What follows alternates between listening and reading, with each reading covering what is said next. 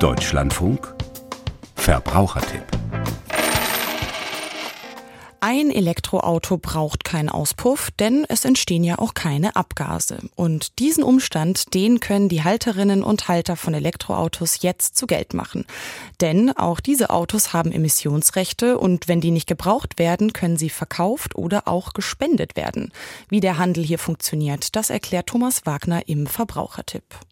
Wer ein Elektroauto sein eigen nennt, kann sich auf die Schnelle mal ein paar hundert Euro aufs Konto überweisen lassen durch den Verkauf der Emissionsrechte seines Fahrzeuges. Es ist kinderleicht, man wählt einen Dienstleister aus, gibt die persönlichen Daten ein und muss dann nur noch den Kfz-Schein hochladen. Oh, rund drei Monate später ist das Geld dann auf dem Konto. Erklärt Jürgen Krieving vom ADAC. Der Grund, auch Elektrofahrzeuge haben Verschmutzungsrechte.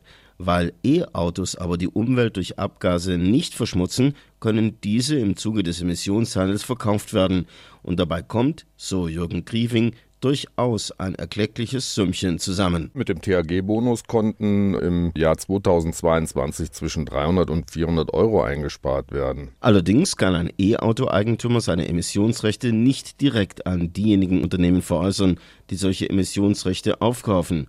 Dies funktioniert nur über sogenannte Dienstleister. Sie bündeln die Emissionsrechte von mehreren hundert E-Auto-Eigentümern und veräußern diese im Paket an interessierte Aufkäufer. Allerdings sollte man bei der Auswahl des Dienstleisters immer die AGBs auch geprüft haben, um hinterher keine böse Überraschung zu erleben. Damit liegt ADAC-Experte Jürgen Krieving auf einer Linie mit der Stiftung Warentest.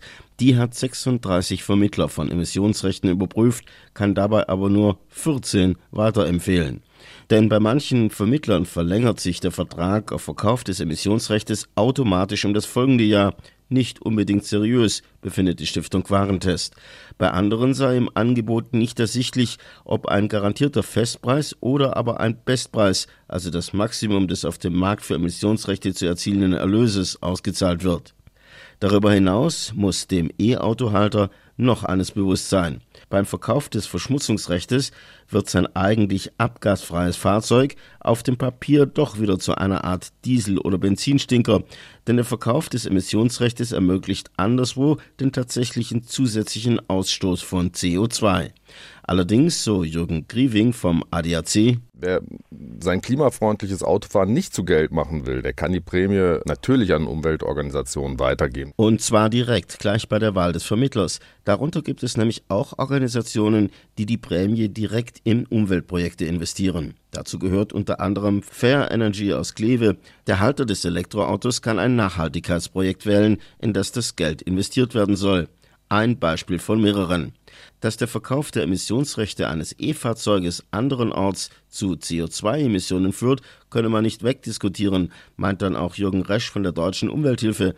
Allerdings. Es gibt auch positive Aspekte dass eben jetzt die Besitzer von Elektroautos, die sich in den nächsten Jahren auf deutlich zurückgehende Unterstützung des Staates einstellen müssen, wenigstens auf die Art und Weise eine gewisse Kompensation der Mehrkosten der Fahrzeuge auch dann erleben. Und noch eines. Werden die Emissionsrechte eines E-Autos nicht verkauft oder für ein Umweltprojekt gespendet, fließen sie automatisch in den allgemeinen Bundeshaushalt und damit eben nicht zielgerichtet beispielsweise in ein Nachhaltigkeitsprojekt.